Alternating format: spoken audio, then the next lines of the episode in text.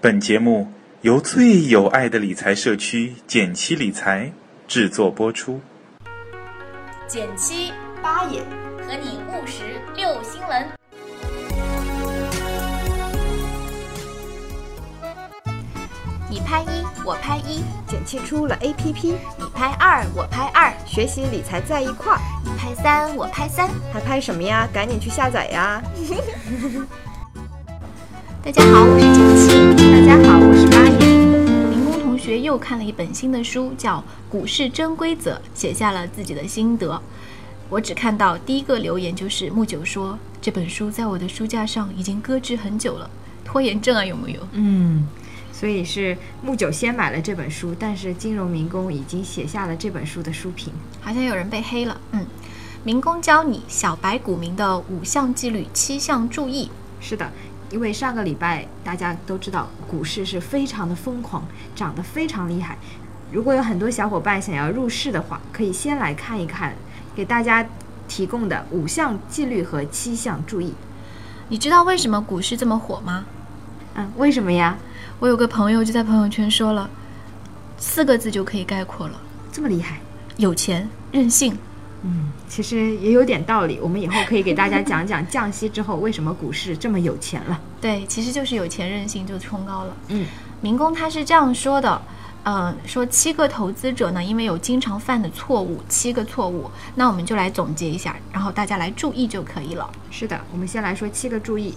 第一个提到的呢，说目标过于虚幻，什么叫做目标过于虚幻呢？就是我们可能对一些公司有一些过于虚幻的妄想，比如说一家刚起步的公司就被投资者或者说是新闻吹吹捧为它是下一个微软啦，下一个苹果啦这样子的，听起来非常荒唐，有很多概念，但是实际怎么盈利呢？我们还看不到具体的内容。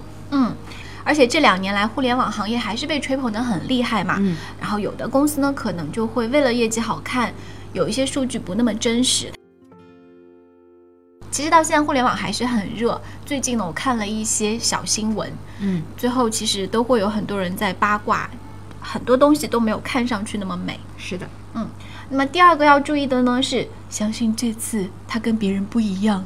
嗯，这个最近遇经常会看到这样的新闻，某某某大师预测我们股市会到三千点，某某某股市股评专家认为我们股市会到四千点，某某某投行专业报告认为中国的股市会涨到一万点。真的吗？我们首先不管涨到几点，中国是不是真的进入了牛市，但是。大家要相信，任何股市它走高一定是有实体经济在支撑的，任何股市走高都是有它内在逻辑和基本的原因的。不要相信你这次运气这么好就被你撞上了最爽的一次是不可能的。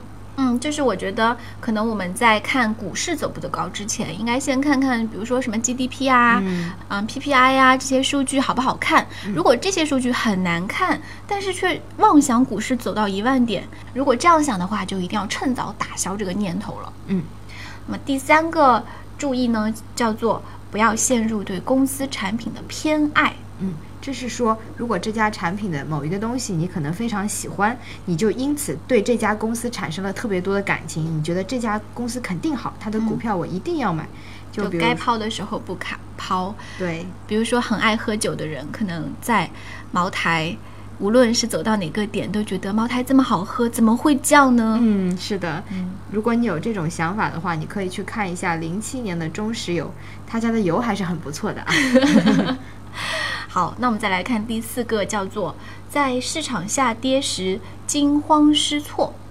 我觉得这个是这是一种小白很容易犯的错误。每次我们在买买了一只股票以后，期待它涨啊涨，但是呢，看到它跟你想的完全不一样，一直在跌，你就会看到自己呃账面上的浮亏会越来越大。你这个时候就会对自己产生很多怀疑。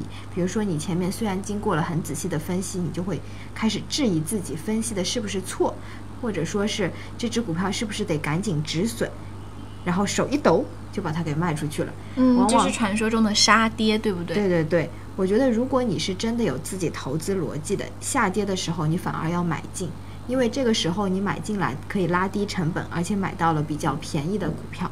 这就跟我们上次也是民工的文章里面有提到的，我们要看那个企业它是真的只是暂时的困境，还是它真的就已经变成一只垃圾股了。嗯嗯，所以就是不要盲目的抛出，而是应该去分析它的原因。对，所以等一下我们的五项纪律呢，就会跟大家说一说怎么来选股票的问题。嗯，太好了。嗯，说起这点，我还想提一个小伙伴，就是地普小伙伴，他每次呢看准了股票以后，他会坚持越跌就越买，我觉得这是一个很不错的有自己投资原则的表现。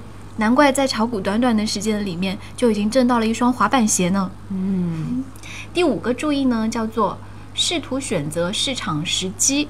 这个问题经常会被问哦，就是这个时候是好的时机吗？我应该这个时候买吗？应该这个时候卖吗？就是说还是要有自己的判断，没有一种方法能够告诉你准确的什么时候该入市，什么时候该离场。你如果有这种方法的话，那些基金经理是不是早就赚大钱了呢？嗯，我觉得如果真的有这样的定律的话，这个市场就没有人赔钱了。嗯，因为我之前有个朋友，他学一点点技术派嘛，嗯然后可能就会说，哎，金叉了，金叉了，快买快买，或者是死叉了，快卖。这个时候我们普及一个小知识，什么叫做金叉和死叉？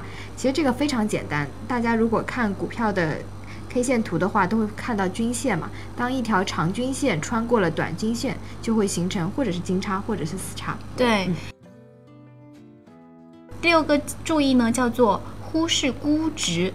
嗯，估值又是什么东西呢？估值呢，在中国股市大家经常会用到一个指标，就是市盈率。现在很多小伙伴买股票的时候只看股价，而不看实际背后的市盈率，这是一个非常错误的表现。嗯，市盈率其实就是一个非常简单的指标，嗯，呃，来看这个公司挣钱的能力嘛。嗯就是你这个股民投给他多少钱，他给你多少倍的回报。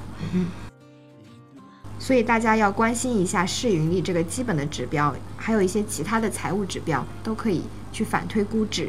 嗯，所以股价到底划不划算，其实是要看它比我们的估值，或者说我们认为它应该值的这个价格高还是低。嗯，最后一点的注意呢，就是依据盈利来做出分析。假如说这个公司原来有一台一千万的设备，它是按照五年进行折旧的，然后折旧后呢，它每年呢就相当于有两百万的折旧费用。但是呢，它突然间发现今年它的利润太少了，于是他动了一个小脑筋，他决定把这台机器呢按照十年来折旧，那相当于他一年的折旧费用只有一百万了，他的盈利呢就平白无故的多出了一百万。